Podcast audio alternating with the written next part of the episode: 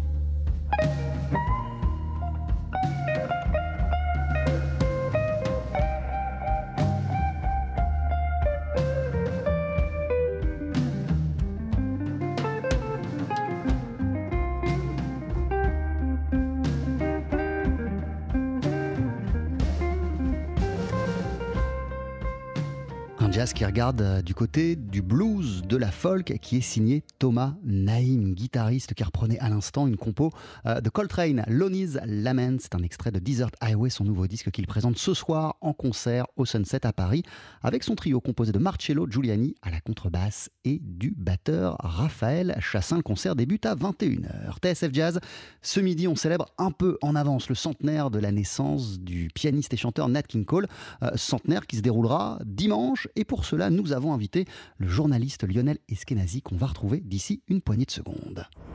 12h-13h, Daily Express sur TSF Jazz. Aujourd'hui, moule marinière, foie gras, caviar, cuisses de grenouille frites ou alors tarte au poireau. Jean-Charles Doucan. Venez-t'en.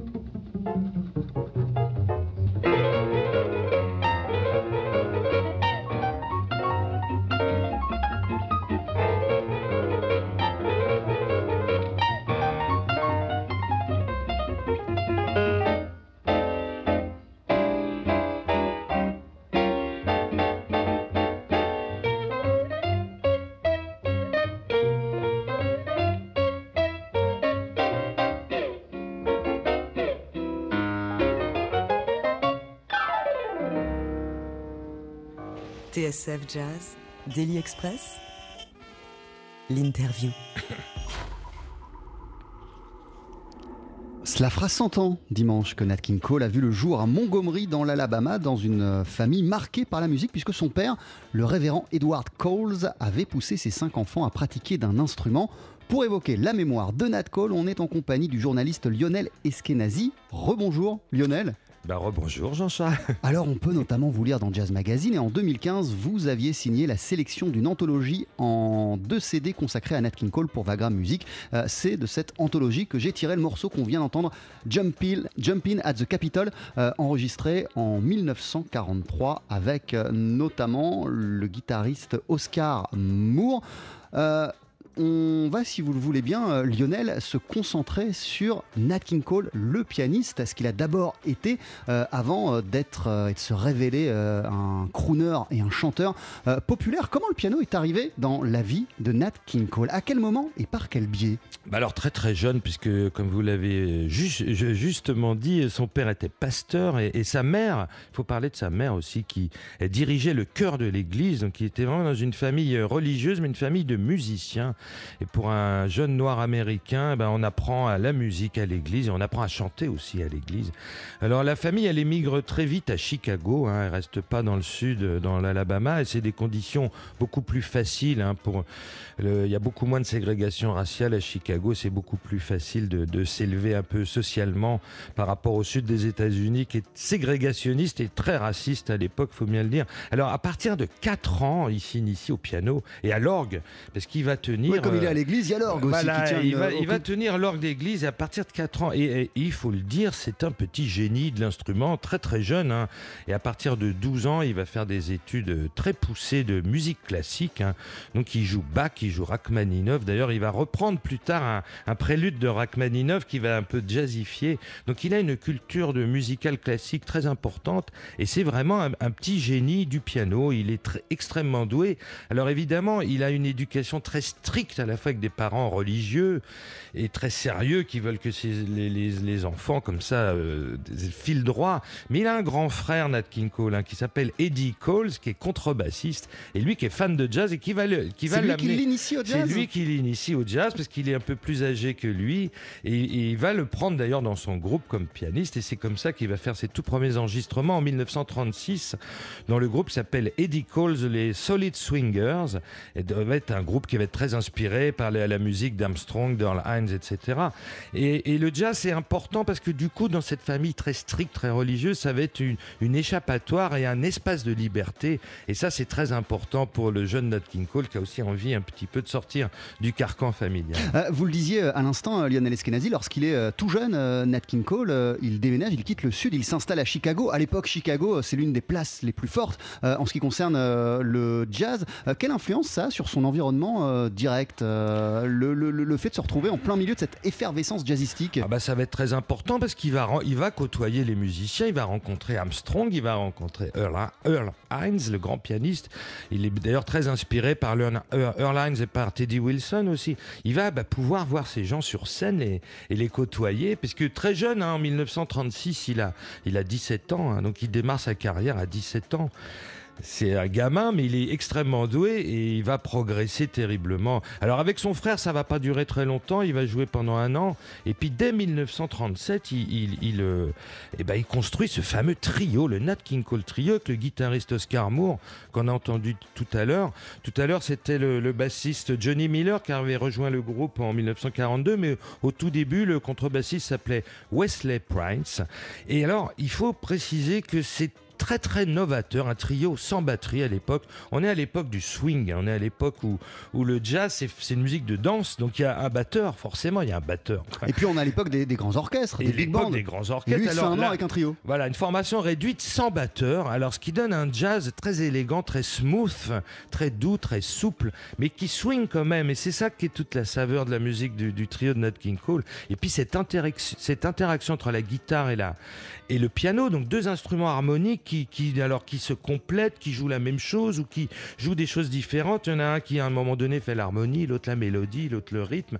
Et tout ça, c'est avec le contrebassiste au milieu. On a entendu tout à l'heure un solo de contrebasse en 1943. C'est très rare. Donc c'est un vrai groupe. Il y a une très très belle interaction.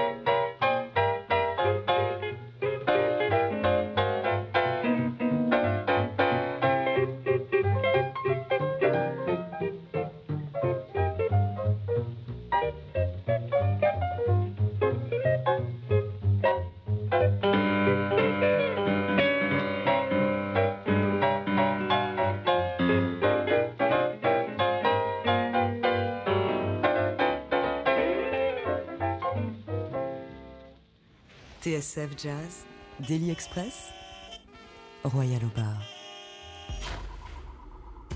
Et nous sommes toujours en votre compagnie, Lionel Eskenazi, pour évoquer avec 48 heures d'avance euh, le centenaire de la naissance du pianiste et chanteur Nat King Cole. À l'instant, on vient d'entendre sa version de What is this thing Cold Love, version gravée pour Capitol en 1944 avec son fameux trio euh, composé d'Oscar Moore à la guitare, de Johnny Miller ici à la contrebasse. Euh, alors, vous nous racontiez euh, un peu la trajectoire, l'enfance, Lionel, de Nat King Cole. Il est né dans l'Alabama. il a ensuite migré vers le nord, à Chicago, avec toute sa famille. pourtant, sa carrière, elle commence à Los Angeles. Qu'est-ce qu'il conduit là-bas?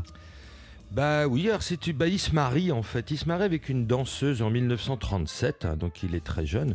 Il a 18 ans, hein, c'est ça. Et euh, qui s'appelle Nadine Robinson. Et comme elle a un engagement de danseuse à Los Angeles, et eh ben il la suit et il s'installe là-bas. Et puis en fait, il, il, a très vite, très vite, il prend contact euh, avec des musiciens euh, locaux et puis surtout des clubs. Et il va, il va énormément jouer dans euh, donc, le fameux club, comment il s'appelle ce Le, le Swanee Inn. Voilà, le fameux Swanee Club. Donc avec ce patron Bob Lewis, c'est lui qui change son nom, qui l'appelle King. Donc il a ses tout premiers engagements. Ah, non seulement il l'appelle King, mais il le fait, il le fait jouer avec une couronne sur la tête. Avec une couronne sur la tête, exactement. Alors je sais pas pour quelle raison il, il enlève le S de son nom, parce que son véritable nom c'est Coles avec un S, et le S disparaît et le King apparaît. Voilà, et là il devient Nat King Cole à Los Angeles dans ce fameux club, le, Swansea Club, dirigé par ce Bob Lewis, et là le trio va énormément jouer. Alors il y a un truc qu'on ne sait pas, on se dit tiens il est devenu chanteur, il est devenu chanteur, mais en fait euh, ils ont accompagné beaucoup de chanteurs et de chanteuses dans ces clubs de Los Angeles, puisque évidemment c'était un trio, euh, guitare, euh, piano, contrebasse, et donc notamment la grande chanteuse Anita O'Day a fait ses tout débuts accompagnée par le trio de Nat King Cole. Ça, on le sait pas parce qu'il n'y a pas d'enregistrement.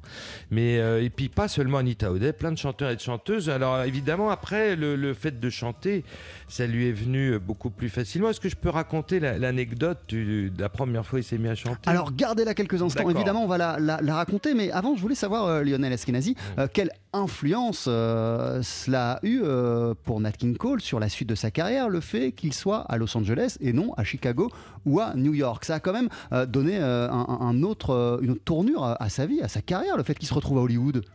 Bah oui, mais d'ailleurs, il a fait du cinéma dans les années 50. On le voit dans plein de films, hein, notamment un très grand film d'un de mes cinéastes préférés, Fritz Lang, The Blue Gardenia, où il joue un rôle. Il y a plein d'autres films, Saint-Louis Blues, tout ça. Bah oui, et puis euh, il y a tout. On, on connaît sa carrière de chanteur de chansons espagnoles hein, à la fin des années 50. Et ça, c'est vrai que Los Angeles, c'est à côté du Mexique et qui devient une espèce de star vraiment incroyable au Mexique, en Amérique du Sud, avec toutes ces chansons en espagnol remarquablement arrangées par le grand Nelson Riddle. Et puis euh, le label Capitol, donc qui est basé à Los Angeles et qui le signe en 1943. Donc euh, voilà, tout, tout il, a, il a tout pour réussir dans, dans, cette ville. Notamment euh, créé par l'arrangeur Johnny Mercer, le label Capitol, qui, qui, décèle, qui décèle le potentiel de Nat King Cole et qui le signe effectivement sur le champ. Nat King Cole, il se fait d'abord connaître en tant que pianiste. Qu'est-ce qui en fait un pianiste incroyable, Lionel Eskenazi euh, Je le disais, il a influencé euh, tous ceux qui l'ont suivi, et notamment Bill Evans.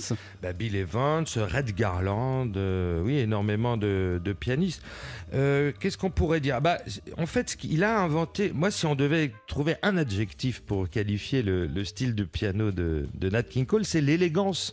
Il y a une élégance, une souplesse incroyable, et en même temps ça swing. Une décontraction en gros et, ça swing toujours parce qu'en fait, il est très influencé par les grands pianistes de ce qu'on appelait le, piano stride, hein, puisque ça, c'est les grands pianistes des années 20, des années 30. Il y a le grand Art Tatum. Euh, Art Tatum, il est incroyable, on a qu'il a quatre mains, il est hyper virtuose. Et rythmiquement, c'est des pianistes qui ont des mains gauches de folie, des mains gauches incroyables. Et justement, lui, Nat King Cole, il va, il va avoir une main gauche beaucoup plus discrète parce qu'il va confier ce rôle-là à son contrebassiste, Johnny Miller, qui lui, avec son walking bass, va gérer ce côté-là. Ce qui lui donne une grande liberté avec la main droite et, un style mélodique incroyable incroyable. Donc il va privilégier vraiment la ligne mélodique. Et c'est pas pour rien qu'après il chante, parce que tout ça, c'est on peut pas dissocier le chanteur et le pianiste. C'est un musicien. Et en fait, il va, il va développer la ligne mélodique au piano avec des notes piquées comme ça, très très rapides, qui, et qui vont swinguer. Et ça swing terrible, alors qu'en fait, la main gauche, elle fait un, travail beaucoup moins important que dans le, piano stride. Lionel Eskenazi, vous gardez hein, pour nous euh, l'anecdote que vous vouliez partager euh, avec nous, que vous vouliez nous raconter sur le jour où Nat King Cole est devenu pianiste. Vous êtes notre invité dans Daily Express.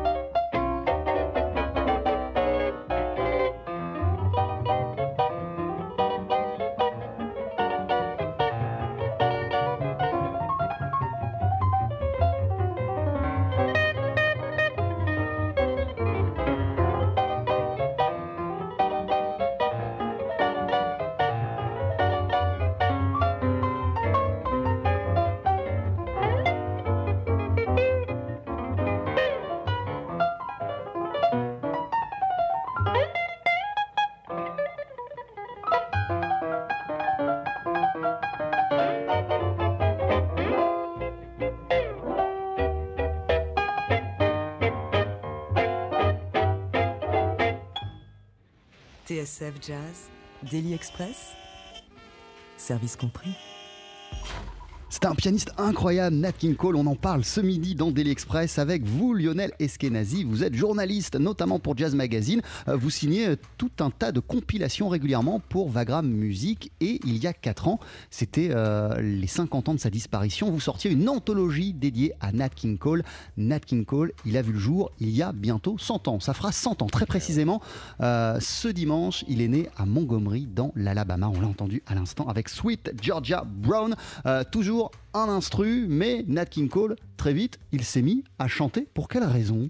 Alors en fait, euh, alors on ne sait pas si c'est vrai, mais des fois la légende est plus belle que la réalité. Hein. C'est ce que c'est ce que c'est ce qui se dit dans le film de John Ford, l'homme qui tua Liberty Valence.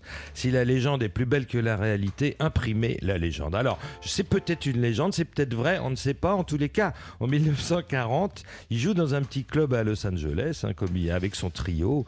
Et donc, il, à l'époque, il, ce, ce n'est que un groupe instrumental. Comme je vous le disais, de temps en temps, il accompagnait des chanteuses, mais quand il se produisait sans chanteuse, évidemment, c'était instrumental. Et puis, il y a un type euh, un peu éméché euh, qui, vient le voir près de son piano, qui lui, qui, pose des billets, qui pose un gros billet sur le piano et qui lui dit euh, voilà, j'ai ma fiancée qui s'appelle Lorraine.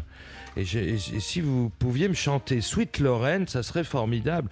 Alors Nat Cole, il dit Mais moi, je ne suis pas chanteur, je suis pianiste.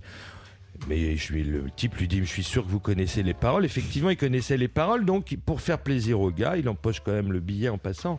Il, il joue ce morceau Sweet Lorraine. Et là, d'un seul coup, il se rend compte que ça a un impact incroyable. Parce que c'est un chanteur super, mais il le Vous sait. que ça fait, ça fait mouche. Le public Bah, est sensible mouche, le à son public- chant. Le public est sensible à son chant et puis il, il accorde très bien son chant à son jeu de piano parce que ça aussi c'est indissociable. Et du coup, euh, ça sera le tout premier morceau qu'il enregistrera Oui, en, en tant décembre chanteur. 1940. Décembre 1940, Pour le fameux Sweet Lorraine du coup, voilà. Qui Et sera l'un de ses premiers succès Voilà, c'était juste avant qu'il signe chez Capitol. Et puis évidemment, il va se rendre compte donc que sa voix plaît notamment au public féminin parce qu'il a une voix extraordinaire. Alors avec d'une grande souplesse, d'une très belle élégance. Pareil, ce swing qu'il a au piano, il l'a aussi avec la voix, une voix très douce, très feutrée. euh, et euh, moi, j'ai pas envie de dissocier le pianiste et le chanteur. En fait, moi, j'ai envie de dissocier le, le jazzman et le chanteur de variété. Parce qu'en fait, le jazzman. Elle- elle- Alors, elle arrive à quel moment euh, la bascule? Parce Bah- qu'effectivement, il se met à chanter au début, mais il continue à évoluer euh, en Bah, trio. il- bah, il et puis très vite, le label faire- Capitol se dit euh, bah, en fait, on peut faire autre chose que le trio avec Nat King Cole et avec le chanteur Nat King Cole. Exactement, donc ça, ça se passe vraiment au début des années 50, la bascule. En 1951, il dissout le trio. Euh, le guitariste Oscar Moore, guitariste génial qu'on a pu entendre, il- lui, il part en 1948. Et donc, on peut dire qu'au début des années 50, il y a une véritable bascule où il abandonne euh, le jazz, quoi. Et là, il devient chanteur et même il joue quasiment plus de piano parce qu'il va jouer dans des grandes salles à Los Angeles ou à Las Vegas. hein. Il va être comme Frank Sinatra, un crooner, c'est-à-dire il sera debout au micro, il jouera du piano sur quelques titres, mais à peine. Et donc voilà la bascule pour moi, parce que tant qu'il est chanteur et pianiste et qu'il fait du jazz, pour moi c'est un peu la même chose. Après tout, Nina Simone, elle est chanteuse et pianiste, Shirley Horn, elle est chanteuse et pianiste, Patricia Barber, Dinah Krall.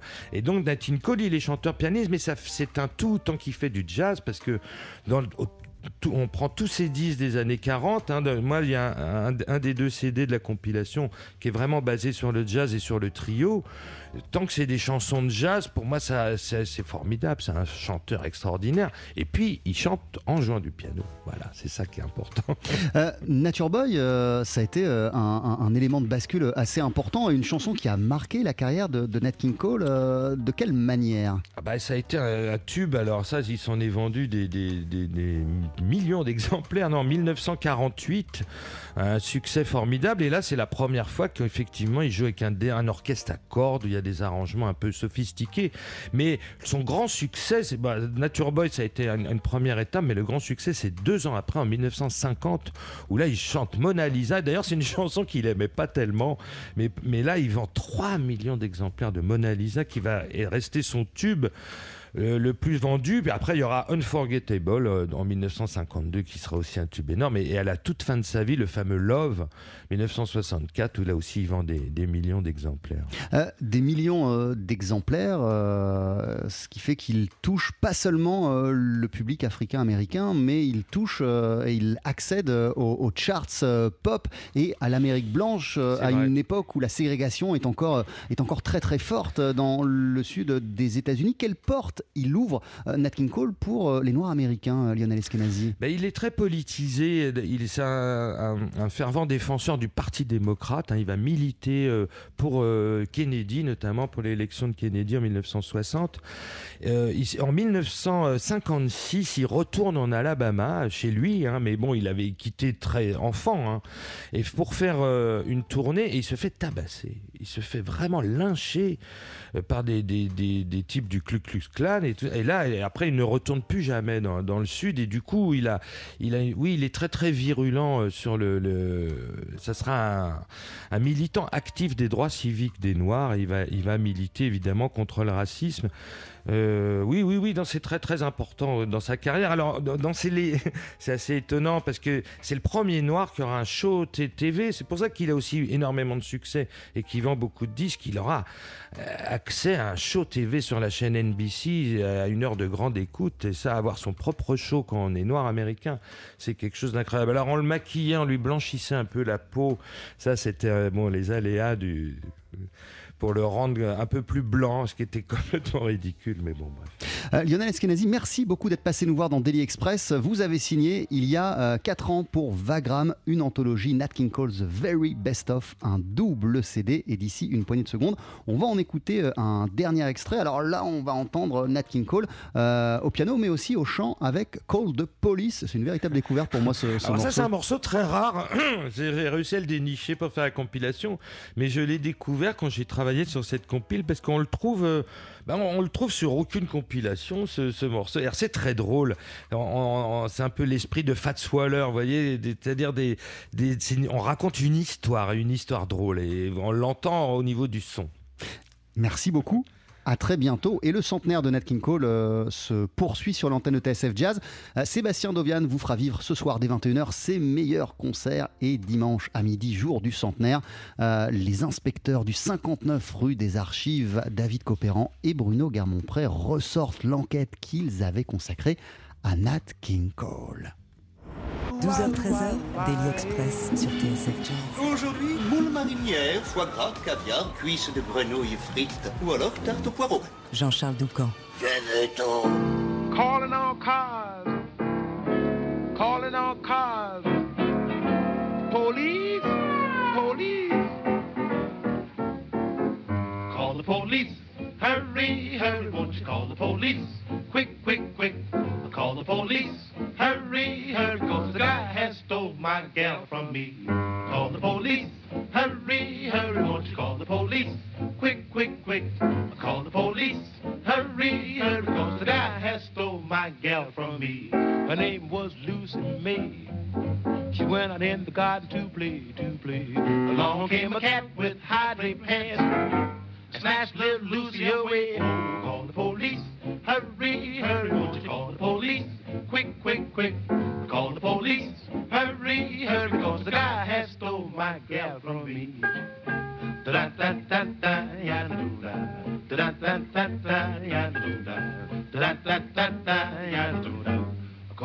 Police. Da da da da ya da da. Da da da da, da da. Call the police.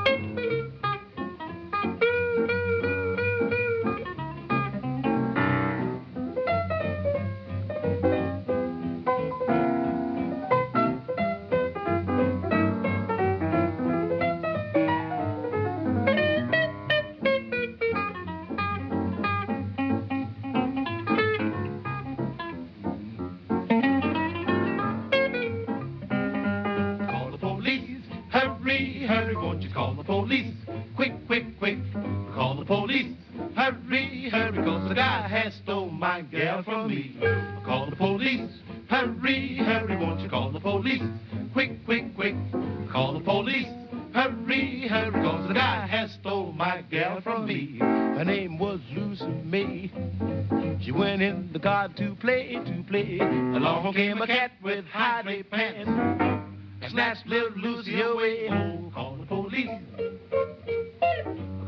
Police. Call the police. Da da da da da da. Please, won't you call the police? Happy Birthday Got avec 48 heures d'avance puisque nous allons célébrer dimanche le centenaire de la naissance de Nat King Cole qu'on vient d'entendre avec Call de Police et dont on a évoqué la mémoire dans Daily Express en compagnie du journaliste Lionel Eskenazi.